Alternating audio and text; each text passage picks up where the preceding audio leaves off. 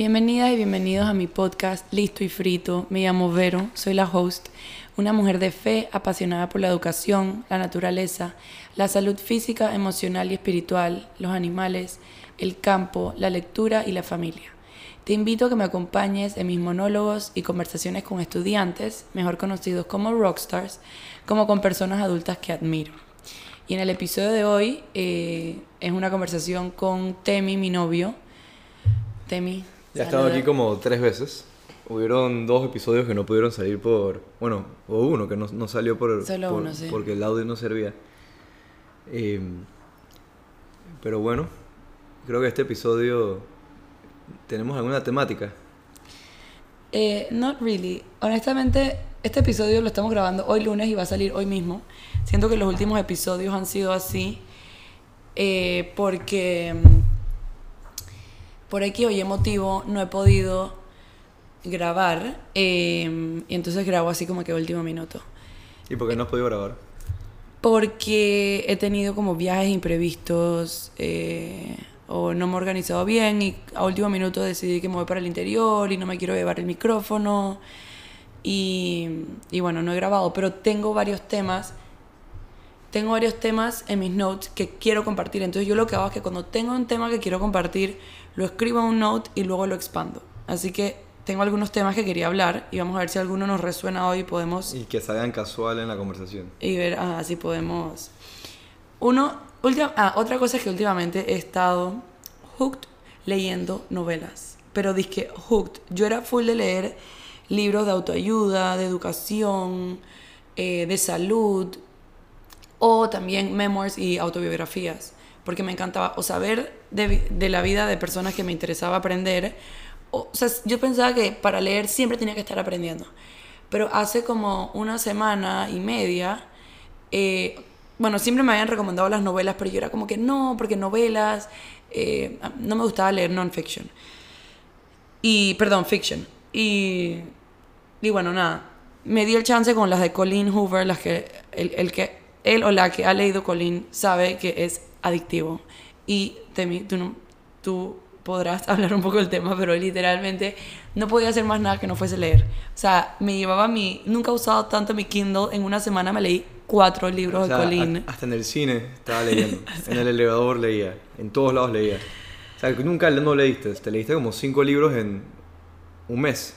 No, no, no, Menos no. un mes. En cuatro libros en una semana me leí. Mierda, peor, peor. Perdón. Esa, esa palabra no se puede usar aquí.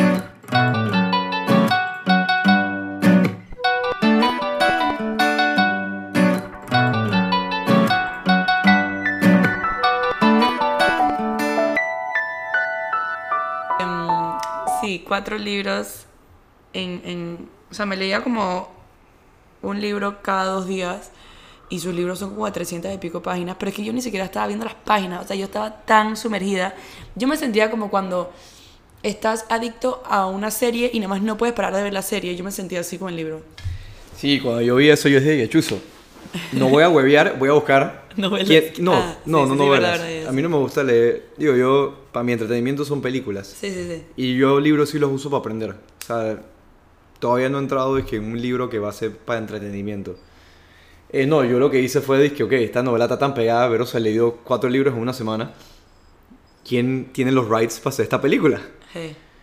Y una, oye, me metí, estaba, estaba algunos, había algunos rights que estaban disponibles, pero ya están haciendo la primera película y, y ya dije, una película grande de Hollywood y obviamente esos rights Hey. cuestan un billetón.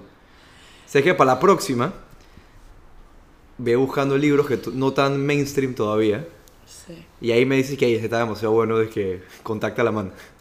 Ya es No. muy tarde cuando ya todo el mundo los conoce. No, y es que literal, o sea, yo he escuchado tanto de Colleen por años y nunca me había decidido por leérmela y me decidí leérmela, no, no estoy mintiendo, el viernes pasado, o sea, hace como 10 días.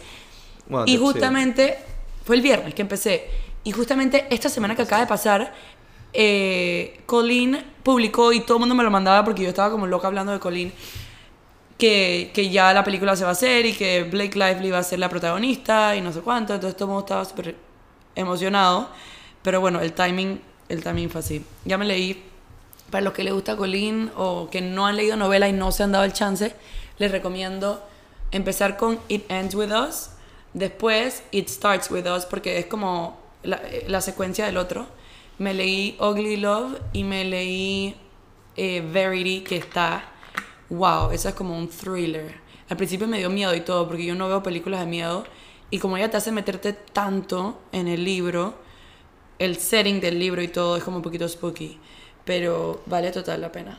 Total la pena. Y. mm, Como, estos son como los nuevos libros de Twilight, ¿o no? No porque no tienen que ver uno con el otro. O sea, nada más it ends and it starts. Ah, ok. O sea, que aquí en verdad... es la lo- escritora. Lo que la, vende es la la- escritora. sí, porque Ugly Love y, y Verity no tienen Ningún- nada que ver. Nada más hay dos libros que tienen inicio y fin. Sí. que Bueno, el que, yo, está- que yo sepa. que Yo es el que dos- haciendo la película. Sí. Claro, porque una película basada en libros no, no es tan rentable para el estudio, Pero a menos me que sean suena, varias. o sea, Verity, cuando termine el libro, me suena que va a ser una segunda parte. Seguro. Ahí, ahí- ahí los... Es un negocio al final. Me suena que va a ser una segunda parte. Y ahora me estoy leyendo The Seven Husbands of Evelyn Hugo, que ¿También es de ella? no es de ella, pero también fue, o sea, es medio mainstream que me lo estoy leyendo porque también fue de esos libros que pegó demasiado. ¿Y por qué pegó? Porque era una mujer con siete esposos. Eh, digo, supongo que el libro está bueno, me he leído 100 páginas Pues se todavía. trata de eso. Sí. Y, y los esposos no tienen otras esposas. O sea, es la mujer la que controla todo. Es un matriarcado. Eh, bueno, ella va explicando como que su relación con cada esposo y ahorita voy por el segundo, creo. Voy por la ¿Y página ¿Cómo 100 y funciona? son como ¿Viven todos en la 400. misma casa? No. O sea, ella tuvo un esposo, se divorció. Ah, ya, ya, ya, ya. Yo pensé que era no, no, una no. man, dije, con siete su- esposos a la misma vez. No, en su, en su vida ha tenido siete esposos y, Y son siete y ella es una, es una man famosa de Hollywood, y, o sea, era actriz famosa y no sé cuánto. Entonces, como que contando su vida. Que fue como porque cada, cada pareja que uno tiene es un mundo distinto. Ella tuvo siete. Sí. Eh, pero, pero bueno, estoy en ese. Ese no me ha juqueado tanto, la verdad. No sé si es porque no es de Colleen, pero, pero digo, el libro es famosísimo y está bueno, pero quizás no es tanto mi estilo. O quizás yo no estoy tan. Capaz a ti te gustaría porque hablan full de Hollywood. O sea, como que hay ciertos libros que. Hay otro libro que me recomendaron el otro día que Pero a mí también. no me gusta. No me gusta. O capaz te vas a poder. en- O sea, a mí no me gusta. Y que es Hollywood. Yo no veo los Oscars, no veo los Golden Globes, no veo nada de esa vaina. No, yo sé, pero puedes entender más la vida de ellos, cómo es. O sea, como que hablan mucho como de su día a día, de cómo en verdad no es nada como lo que parece que ve la gente Ya, fuera. la producción, el como la película que vimos ahora, Babylon. Exacto, Babylon. A mí me encantó, estaba buenísimo. Estaba muy bueno. Eh, pero bueno, tiene malos ratings. Tiene, dije, ¿En serio? 30%, una vaina así. Oh, pero wow. está mega bien hecha. Obviamente me gusta porque también era... eh, la- El cast estaba muy El bueno. cast estaba muy bueno y un poco la historia del cine. Eh, y también cómo llegó Hollywood, ser Hollywood. Pero es que el cine tiene dos partes. Tiene la parte que es actually el cine, el trabajo, la industria. Y la otra parte es cómo vendes la película. Que eso Sí. es lo que la gente asocia con cine. Que es cómo se vende la película. Que es ir a estos Jimmy Kimmel, Jimmy Fallons, el, y que la forma roja y toda esa vaina. Sí. Pero eso realmente no tiene nada que ver con, con cine. Es solamente la venta. La- sí, el. El. ¿Cómo se llama? Marketing, pues. Es el marketing. sí. Y obviamente el lifestyle que conlleva una vez que si te pegó una película, el mundo, por alguna razón, tenemos como. como. digo, es una vaina bizarra que a estas a las celebridades las vemos como dioses. Y actually ni las conocemos, pero sentimos que las conocemos y podemos dije, abrirle las puertas de nuestra casa a un extraño nada más porque los vimos en una película. Ya esta gente, la mayoría de los actores, yo creo que no sé si, o sea, yo pensaría que, y desde, viéndolos de afuera, para mí, el 90% de los actores tienen un diagnóstico de narcisismo. Y no porque, y de las actrices también, obviamente, de todos, bueno, y también los directores y los productores. Y no porque sean personas malas, sino que el hecho de que tú camines en la calle y que todo el mundo te quiera pedir fotos y que te den vainas gratis y vainas. Sí, O sea, tu percepción del mundo va a cambiar, no importa lo humilde que seas. Es, es imposible que no cambie. Saber de que, que dices tu nombre y te van a abrir una puerta. Sí. Digo, ese es el efecto de la fama. Ni siquiera tiene que estar en Hollywood, o sea, también un escritor famoso. Escritor famoso. Es y que eso lo hemos hablado. eso, es, es- ajá, eso, eso es un gran tema. Está la industria como tal del cine y está lo otro que es la fama, que es una consecuencia de esa industria. Que pasa igual también, dije, con los jugadores de los deportistas, Sí. eh, hasta es que los grandes empresarios, Cualquier cosa que te lleve a la fama, o sea, no importa en la rama que estés, o que te lleve al éxito, entre comillas, que que es salir en, la- en las tele, eh, En los- que, en los periódicos. que seas conocido, que la gente quiera hablar de ti, que tengas yo no sé cuántos millones de... Que ahora, o sea, también pasa mucho la gente que simplemente se vende en Instagram o en TikTok. O sea, es, fama es que mucha gente conozca de ti y quiera saber de tu vida. ¿Cómo definirías la fama? la fama, eh, eh, eso que acabas de decir. Sí, o sea, ni siquiera... O fama que- ni siquiera tiene que significar éxito, pero quizás mucha gente lo asocia con éxito. Sí. Digo, también, también depende de cómo definas el éxito. Es que pensémonos como, metámonos en el trip psicológico. ¿Qué representa que mucha gente te conozca? Que eres famoso. Sí, pero ¿qué representa eso? Digo, es ego de que, de, de que, de que puedo mover masas, quizás. Puedes mover O masas. sea, que define un poco como poder. Tiene un poco de poder, tiene influencia. Sí, De ahí viene el término influencer. sí. que obviamente hoy en día tiene una connotación negativa, pero actually son personas que influyen. No, yo no pensaría que tenía connotación negativa. Bueno, Influencer. influencer, claro que sí.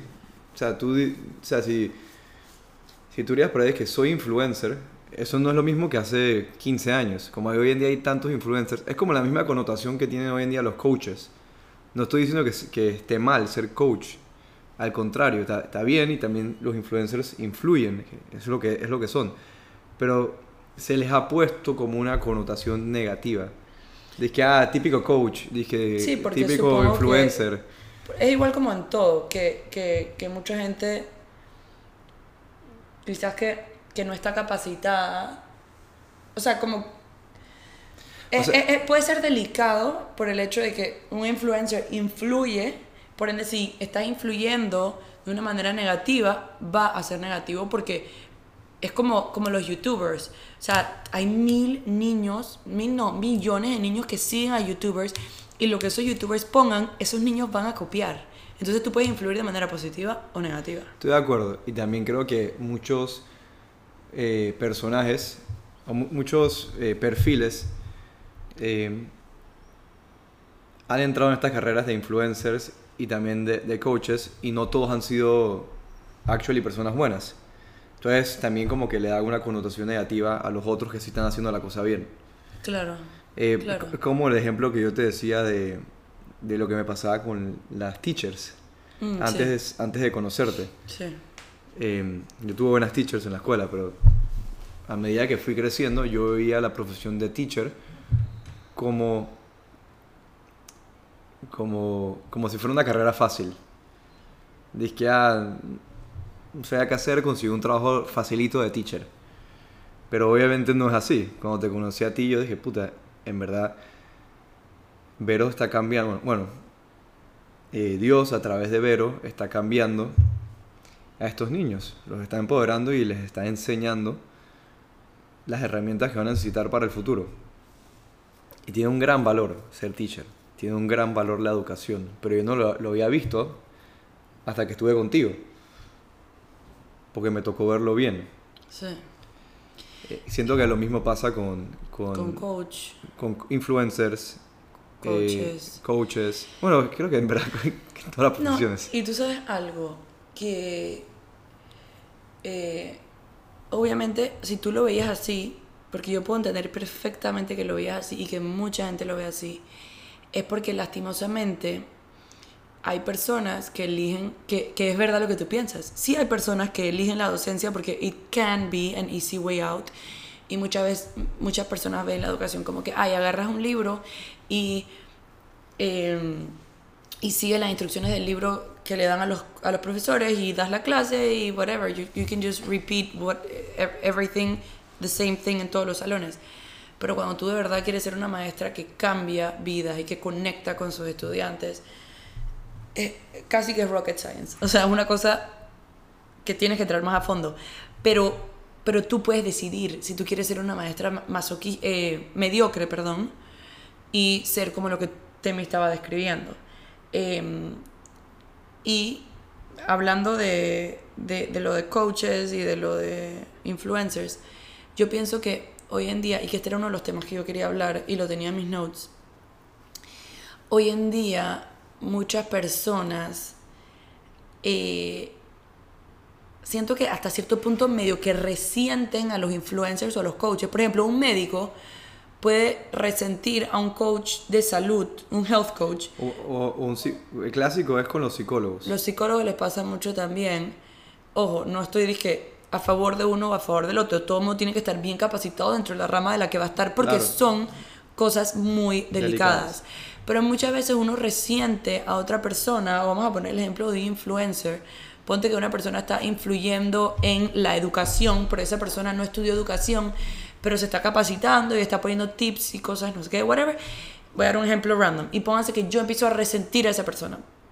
Pero luego, y esto es algo que yo eh, hablaba, no me acuerdo si era con Courtney o lo leí en un libro, pero que muchas veces cuando uno resiente es porque o juzgas o criticas a alguien, es porque tú no te estás permitiendo esa cosa que esa otra persona tiene o hace. Exacto. ¿Sabes? O sea, es como que resiento. Ponte que Temi es un influencer de educación Resiente lo que esa persona logró. lo que esa persona se está permitiendo también, pero permitiendo yo, lograr. porque yo no me lo permito a mí. Por otro ejemplo, Ajá. imagínense que Temi em, siempre, eh, no sé, eh, sale de la casa y no se peina y sale así, whatever, a lo rápido y, y no se arregla.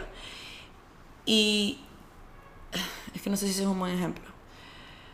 O ¿Quieres decir algo que yo... Que yo... que tú haces que, que yo, o sea, este es un ejemplo que no es verdad, pero, eh, por ejemplo, lo que yo había dicho era como que te resiento porque tú sí te permites hacer algo que yo no me permito hacer a mí, ¿ok?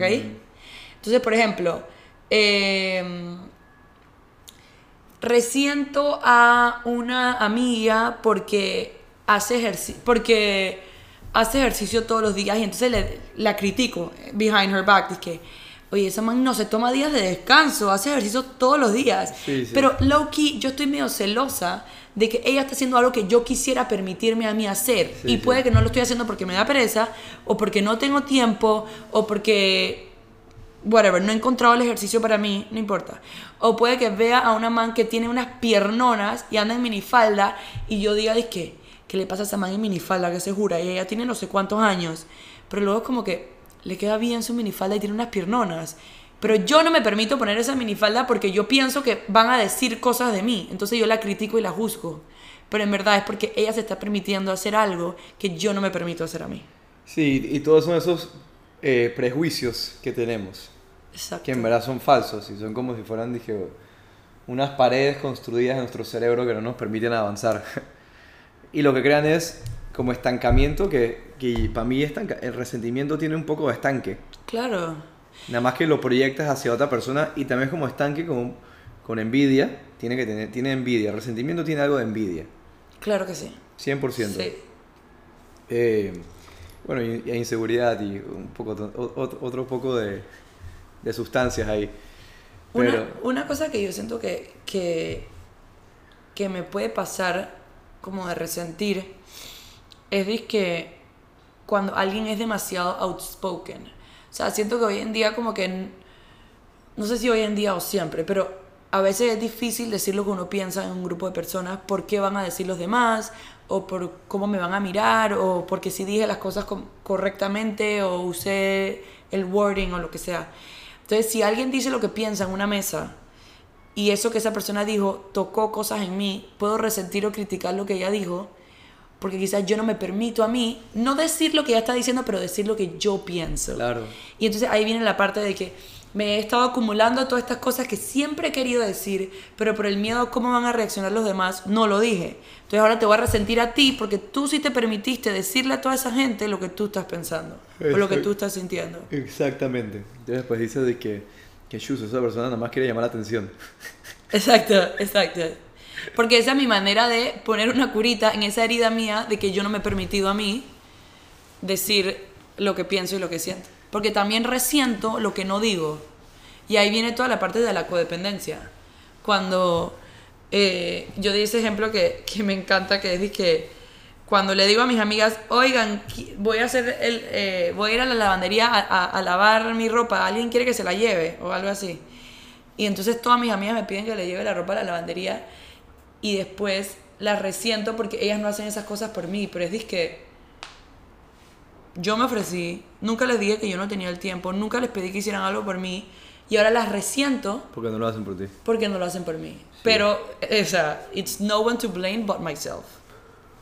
O sea que eh, es difícil, es difícil como ser 100% uno mismo o decir 100% lo que uno piensa porque siempre uno va, va a ofender a alguien Sí. o te van a criticar o, o sea, va, a haber, va a haber controversia cuando uno es 100% uno mismo. Bueno, no siempre, pero, pero capaz en esta sociedad en la que nosotros nos criamos es... No le vas a caer bien a todo el mundo. por lo menos en. Panamá. Yo Sí. creo que esto es en todo el mundo, pero puedo hablar de Panamá porque aquí me crié. Eh, va a estar eso y nadie quiere que lo juzguen. Nadie quiere que hablen de ti. Claro. O sea, ¿quién quiere eso? ¿Quién quiere? Imagínate que tú sacaste este podcast y ahí hay, alguien que dice, eh, ahora que Vero se cree haciendo un podcast. O sea, tú no quieres, ¿para qué tú quieres escuchar a gente que te esté diciendo eso? O sea, nadie quiere eso. Entonces lo que uno hace es, no voy a sacar mi podcast porque ya tú te estás previniendo que pase eso. Porque el cerebro es muy bueno previniendo el mal y, y las situaciones peligrosas que estaban en nuestro alrededor. Así funciona nuestro cerebro, nos protege.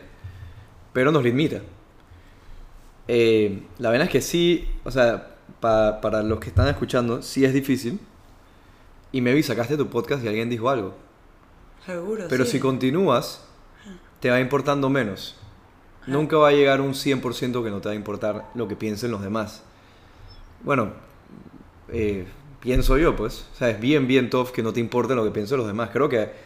Al menos a- a- en ciertos temas o a cierto nivel, Hasta- sí, todos tenemos un weak point. a- no, a cierto nivel te va a afectar. O sea, ¿quién quiere que te esté diciendo algo negativo?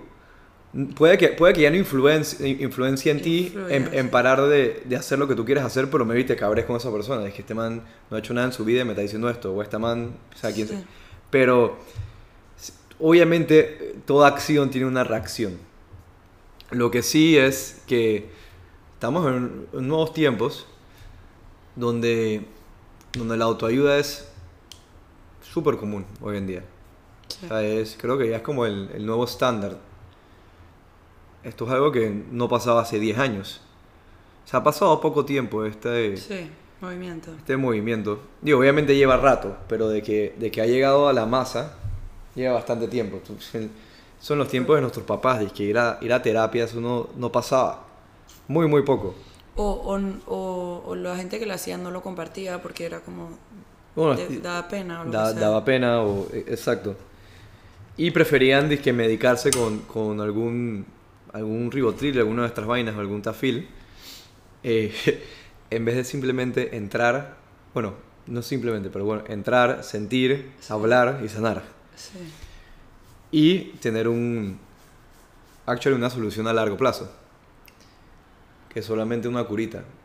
Pero bueno, ese es otro, ese es otro tema, ese es otro tema. Lo que sí es que hemos estado avanzando en ese sentido, hemos, nos hemos estado atrasando en, en otros. Yo creo que la humanidad siempre ha estado en caos. Si tú ves la historia, nunca hemos estado es que 100% un momento de paz. Creo que todas las generaciones siempre están diciendo que las siguientes generaciones eran peores que las de ellos. O sea, es como un... Es un cliché de- decir, dizque, por ejemplo, con la música, que ya la música hoy en día no es música. Sí. Lo dicen todas las generaciones. o es que cuando salió el rock and roll, para, para todos los papás eso era de que Satanás. Hoy en día se, se critica lo mismo con el reggaetón. Exacto. Mi, mi papá es clásico en ese sentido. Que dice, dije, eso no, es- eso no es música. Sí, es que es, es como parte del trend. O sea, es, Y él también lo dice porque, o sea, él es, él es bien músico y él lo dice por el beat, que dice que es el mismo. No lo varían. Entonces dije, No, y yo soy de esos que también tripeo más la música clásica a que la música actual. No me sé casi ninguna canción de reggaetón. También porque no vamos a discotecas ni nada. Y, pero Pero yo entiendo el por qué eso está pegado. Entiendo que sí es la música del momento. Es lo que estaba pasando en, este momento de la historia y lo que está resonando con, con la juventud. Eh, entiendo cómo son los tiempos. Y escuchando la narrativa de las diferentes generaciones que tenemos eh, atrás nuestro y al frente, me puedo dar cuenta que el ser humano siempre está evolucionando y uno se aferra a su realidad. Algo que te he dicho mucho, que ha sido como, como lo nuevo que descubrí este año. O sea, o, o que racionalicé y que ya para mí es, es una verdad absoluta, por lo menos de este año, es que la gente cree lo que más le conviene. Sin importar lo que sea. Eh, pensamiento político o modo de vivir o hasta dieta. La gente se cree lo que más le conviene. Y luego sacas eh, como backup para eso que Para, te conviene. sí, luego lo raciocinas y buscas fact check eso que quieres probar. Eh, pero Sí. lo que siempre hablamos es el tema de la carne. Una persona que, que es vegana me puede sacar más de 150 artículos de que la carne roja es mala. Y pero una persona que es carnívora. carnívora me puede sacar artículos que comer nada más eh, vegetales es malo y porque no tienes los demás nutrientes y los B-complex y magnesio y no sé qué y choline, un pocotón de nutrientes y también te puede sacar 150 artículos de por qué la carne roja grass fed sí es buena. Entonces hay argumentos para ambos lados. Y eso es lo difícil de hoy en día. Que tu verdad depende de a quién sigues. Entonces, si yo sigo un vegano y lo único que me está poniendo es Los eh, facts. los de- facts y los, y los research de, los, de que por qué la dieta vegana es la- lo mejor, eso es lo que yo voy a creer. Y si sigo a un carnívoro, lo único, un, un doctor carnívoro lo que sea, lo- yo voy a creer lo, lo opuesto. Exacto. Y vivimos, vivimos en una en un momento de la historia Donde hay mucha información. mucha información y es blanco y negro. O sea, la gente está pensando blanco o negro y a veces sí hay gris. Sí, y, y, también esa es la parte de, de conocer a tu cuerpo, porque es muy fácil decir, voy a, me conviene ser vegana, así que voy a trust en todos estos facts sin hacer mi propio research y sin hacer mi trial and error de qué es lo que me funciona a mí, porque quizás a alguna gente le funciona ser vegano porque su cuerpo funciona de cierta manera en que no procesa bien las carnes rojas y otra persona no le funciona ser vegano, le funciona ser carnívoro porque su cuerpo absorbe mejor la carne roja. O sea, no es blanco y negro. No, y tú sabes que también la gente le mete lógica a las cosas nada más para probar su punto. Un ejemplo, alguien que empezó dizque, una dieta y le empezó a caer mal. Em- Y, y, digamos hipotéticamente empezó una dieta de nada más come vegetales. Y a la semana se empieza dizque, a empanzar. Y empiezan a tirarle una lógica. No, me dijeron que al principio el cuerpo se tiene que adaptar. Exacto. Entonces me va a durar como tres semanas en adaptarme y ya después luego vuelvo a la normalidad. O de que te empiezan a salir granos por todos, por todos lados. No, eso es mi cuerpo purificándose. y ya después, o sea, como que uno le mete mente y se... se Te crees tu, tu vaina, sí. o le sea. metes una lógica a un cuento inventado. Y así es para todo. And it may be your truth and it may work for you. Porque cuando uno cree algo 100%, eso se vuelve tu realidad. El, el, o sea, esa es la cosa. el verguero es que a veces que uno utiliza la lógica para... No porque de verdad lo creas, sino porque quieres ganar el punto. O porque quieres llegar a creerlo. Quieres llegar a creerlo y quieres ganar tu punto. Sí. O sea, eh, por ejemplo, nosotros, ¿qué, qué- qué hemos hecho diferente? Carnivore. Bueno, no, no comemos nada más carne, comemos carnes y frutas. Y sí, bueno, por- en, en mi caso ya I don't get bloated del todo. No sé, no sé cómo estés tú con eso. Pero de vez en cuando yo sí me voy a comer un, algún, algo- algún vegetal o algo, o algo así. Con tal de que me caiga bien. Eh, un carnívoro diría que, diría que eso nunca. Entonces sí está, que A mí también me ha ido mucho mejor con el carnivore. Mucho mejor. Eh, de vez en cuando sí como eh, algunas cosas que no están en el carnivore. Pero también el carnivore de nosotros creo que es más lenient que unos más estrictos. hay gente que nada más come carnes. Carne, ajá, nosotros metemos fruta y todos los vegetales que tengan semilla. Y de vez son frutas. y, ajá, dije zucchini, zapallo, aguacate, em, todos los squash. Pero yo también meto yuca y camote. Sí. Yuca y camote y de vez en cuando em, alguna cosa por ahí porque estoy en un evento o algo así. Pero sí me siento mucho mejor con, con el carnivore. Nosotros comemos plátano todos los días de Dios y amamos el plátano. ¿Te acuerdas cuando, yo- cuando yo intenté dejar el café? Entonces dije Porque por un momento muchas vainas me estaban cayendo mal. Estamos hablando hace, hace como año y medio. Entonces de que estábamos viendo, bueno, yo estaba viendo qué quitar, qué poner, entonces que quitar las almendras, los nuts, después dije el café. Y el café no lo podía dejar porque actually me gusta. Mis mañanas son demasiado chuchonas porque hay café. Entonces tú me decías de que, de que quita el café y yo te tiraba con mi lógica de que todo el por qué no tenía que dejar el café. Y no, po- y no porque actually me estaba haciendo mejor en la barriga. Creo que ni me estaba afectando, ni bien ni mal. Pero como yo no tenía, o sea, no tenía un argumento para decirte que me estaba haciendo mal, nada más te tiraba argumentos de que esto, te- esto me hace bien. Repite, creemos lo que nos conviene. Uno cree lo que nos conviene. Actually, sí intenté dejar el café, dije, por tres semanas. Pero también como no me hace tan mal, no lo dejé. Sí. Eh, antes de, de cerrar, porque pronto tenemos que alistarnos, tenemos un almuerzo, ¿Qué- ¿Cuánto tiempo llevamos? media hora. Em, Tus podcasts son poco tiempo.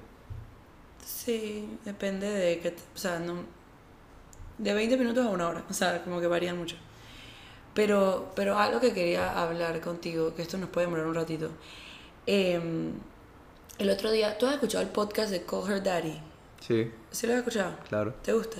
No, no, no, no lo he escuchado, sé cuál es. Es que ellos eran partes de Barstool. O sea, Pero no es una mujer. Sí, pero ellas, Colgerdad era parte de Barstool. Ok. O sea, yo sabía de ellos hace tiempo, de ellas, eran dos mujeres. Ah, ok. Se pelearon con el man y el man le ofreció el contrato a, a una, a las dos, pero una no quiso y se abrió su propio podcast, la que sí se quedó con el man de Barstool. Eh, la dio súper bien. La que se quedó con el man es Daddy. eh, se llama... Se me olvidó el nombre, ah, se me olvidó el nombre de la man, es una fula. Pero es la de Daddy. Sí, pero Colgerdad y antes era... Col, col, ahí también inglés. Eso era, antes eran dos. Está bien, pero este es el que, esta es la man que se quedó. Lo que Esa es la man que se quedó. Ok. Alex Cooper se llama. Ah, ajá, exacto. exacto. Alex Cooper y la Alex man la ha Cooper. pegado porque lo que habla es de que es sexo y vainas así. O sea, era un podcast que para hablar de sexo. Sí. Entonces ahora hablan de sexo, dije, con, con las famosas. Ah, ok, no, yo no. O sea, ese es el tema. Yo, no, yo la he escuchado un montón, pero, o sea, escu- no es que he escuchado su podcast un montón, he escuchado de el podcast mucho, pero no fue hasta ahorita que escuché eh, un episodio con Jay Shetty que no tiene nada que ver de sexo, es de, de amor. Él ha escrito como varias, eh, o sea, él habla mucho de, de como amor sano y... El, el podcast se llamaba algo como Falling in Love. Pero fue ella invitada para allá o él en el de ella. Él en el de ella. Ok. O sea, era del podcast de ella. Ella hacía bucas, la mayoría eran mujeres antes. Bueno, pero, whatever, eh, fue él en el de ella. Y hablaban mucho de eh, las carencias de cuando somos chiquitos y de, y de cómo, para los que no se han leído el libro de Five Love Languages de Gary Chapman, me acuerdo mucho a- al libro porque él hablaba de que la manera que amamos tiene mucho que ver con eh, nuestros gifts que nos dieron nuestros padres y nuestros... Curses. No, él decía otra palabra. Eh, gifts and gaps. Gaps. O sea, como Ah, espacios. ya, sí, en vez O de... sea, como los huecos que te dejaron más los regalos que te dieron. Eh, Buena manera de ponerlo. sí.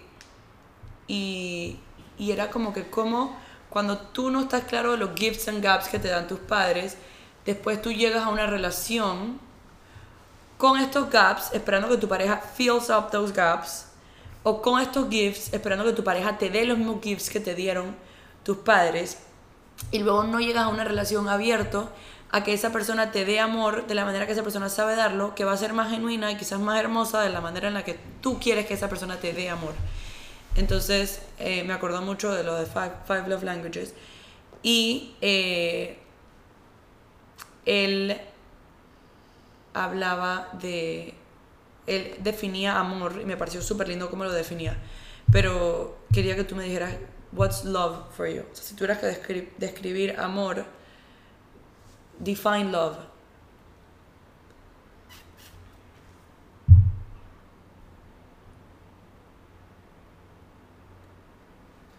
Em,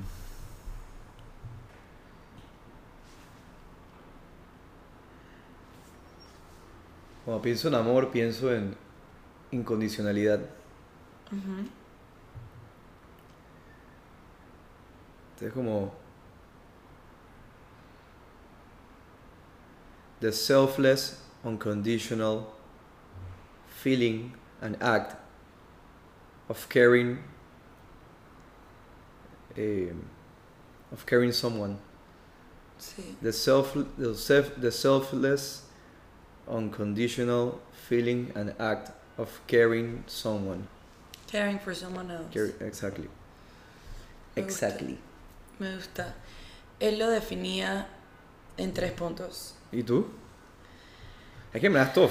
O sea, yo nunca me pongo a definirlo. No, yo tampoco, pero, pero ya es trampa porque ya me sé lo que él decía y I agree. Yo estaba atinado, hermano, ¿no? Él lo pone diferente, pero tú vas a agree también con lo que él dice.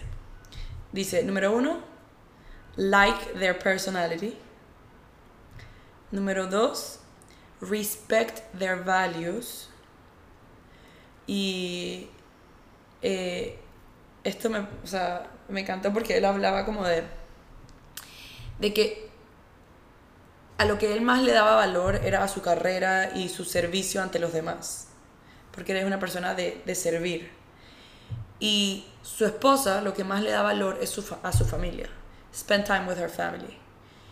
Y entonces cuando ellos se dieron cuenta que si ella no iba a una cosa de él porque ella quería pasar tiempo con su familia, él dijo, yo no le puedo quitar eso porque a eso a ella la llena. Y ella no me puede quitar esto a mí porque a mí me llena. Entonces, si queremos, y ahí va lo de selfless and unconditional love, porque si yo en verdad amo a mi pareja, yo sé que mi pareja necesita pasar tiempo con su familia y yo le quito eso, that's selfish, not selfless. Entonces ahí era la parte como de respect their values. Y la tercera decía, support them achieving their goals. Esos tres. Número uno, like their personality. Número dos, respect their values. Y número tres, support them achieving their goals. Como que amor genuino, incondicional, no dependiente y, como que en verdad amas a alguien tanto. Y regresando a tu pregunta de que, de que yo dijera para mí qué es amor, para mí es to love someone is means that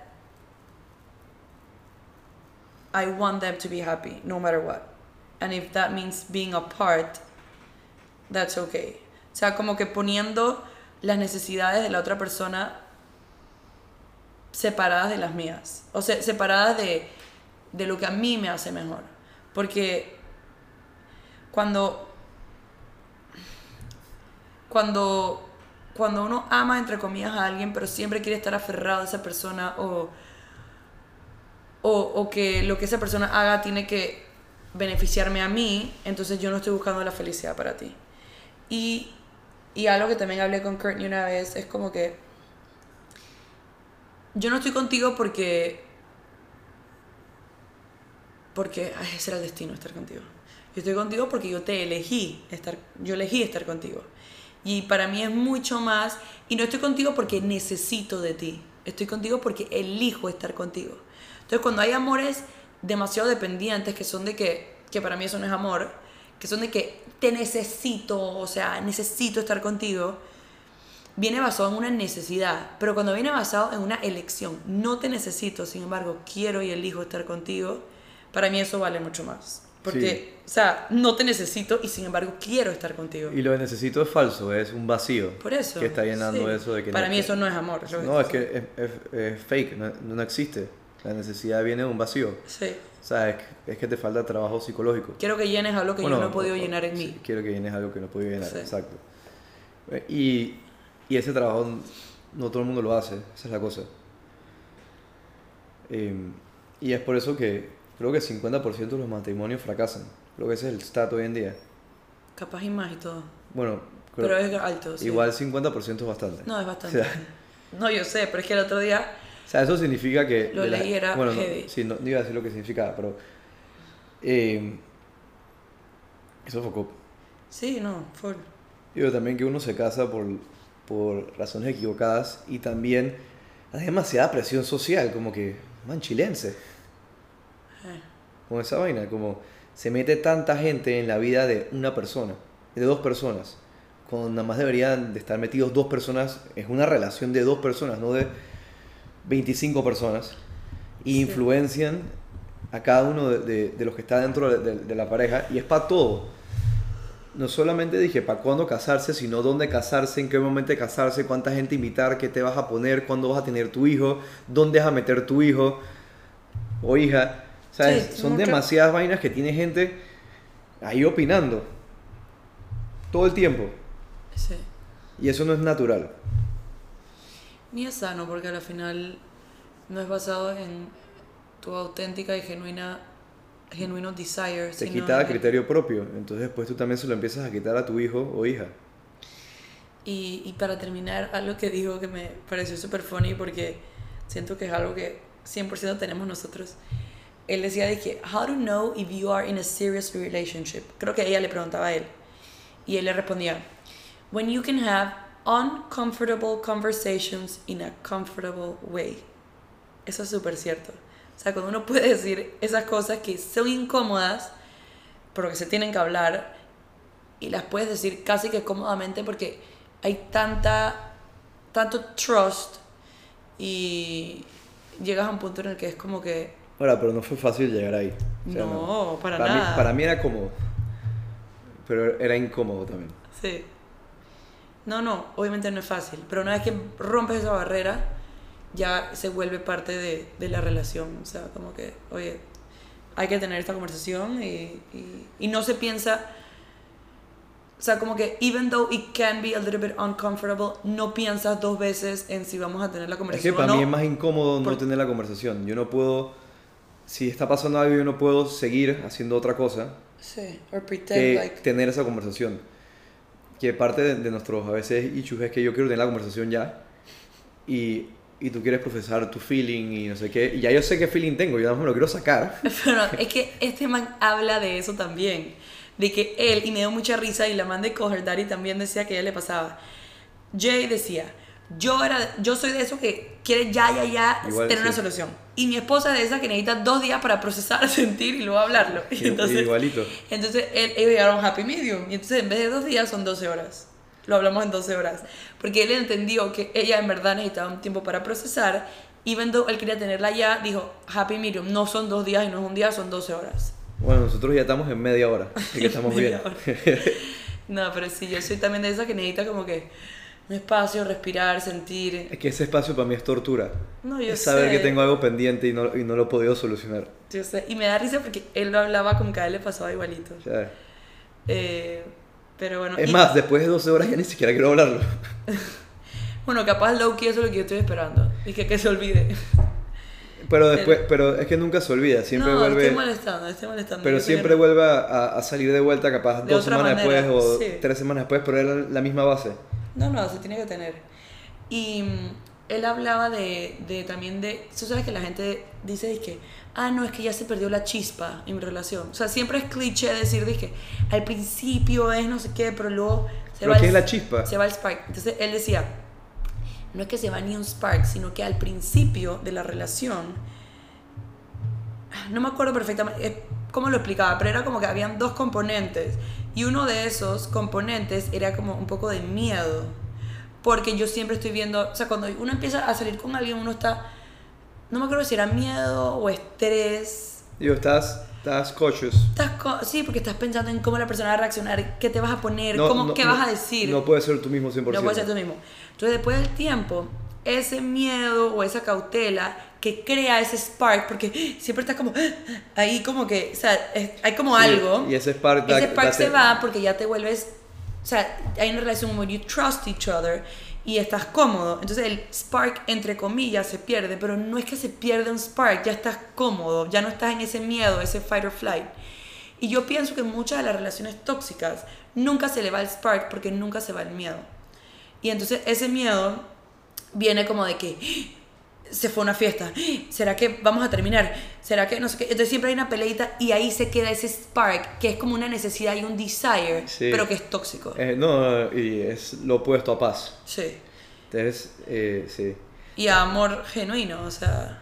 Y Pero está el spark, entonces confunde porque siempre está como esa, esa cosa ahí de bueno, que... pero Spark para ti es sinónimo de, de pasión. Sí, Ok. Digo, creo que así se define. O como esas maripositas o ese... O sea, como, como que siempre hay como un desire y como una intriga y como algo unknown, something to figure Foucault- out, hard to get. Foucault hay como muchas cosas ahí. Vivir no en paz. No, no, horrible. O Horrible. sea, es que horrible. sí, nosotros eso no nos ha pasado. Gracias a Dios. Digo, porque tenemos muy buena comunicación. Sí, el problema nuestro es que tú siempre quieres tener la razón. Eso es falso. Yo sé, estoy jodiendo, estoy jodiendo. Lol. Em, bueno, ahora sí nos tenemos que ir. ¿Por Eh, qué hora es? Son las doce y media y nuestro almuerzo es a la una. Y media. Así que, bueno, nada, listo y frito. Eso fue todo por hoy. Gracias por estar aquí, por estarnos escuchando. Y si Dios quiere, nos vemos la otra semana. Yo mañana me estoy yendo a un retiro hasta el domingo. Así que ojalá pueda grabar algo, pero, pero no prometo nada porque, porque, bueno, voy a estar desconectada y los podcasts salen el lunes. Pero voy a tratar de hacer mi mejor esfuerzo. Eh, y si sale, si sale, pues natural. No la voy a forzar. Eh, bueno. eh, ah, y el 6 de marzo empiezan las clases, así que voy a estar trayendo a más rockstars eh, por acá, por el podcast, ya que los voy a tener en la escuela. Si tienen algún comentario de, de, para Vero, para cómo ir creciendo este podcast y alguna sugerencia que quisieran escuchar o, o upgradear también. Feedback. Feedback, sea, sí. feedback es la palabra. Eh, We're nada, se lo- open ¿por, dónde te, to te- it. por dónde- por dónde te lo dejan saber? Eh, a mi Instagram, Vero G Stag. Ahí lo puedo poner. Eh, la mayoría de la gente que escucha el podcast me conoce, así que también me pueden mandar un WhatsApp. Eh, pero bueno, gracias. Hasta la otra. Arigato.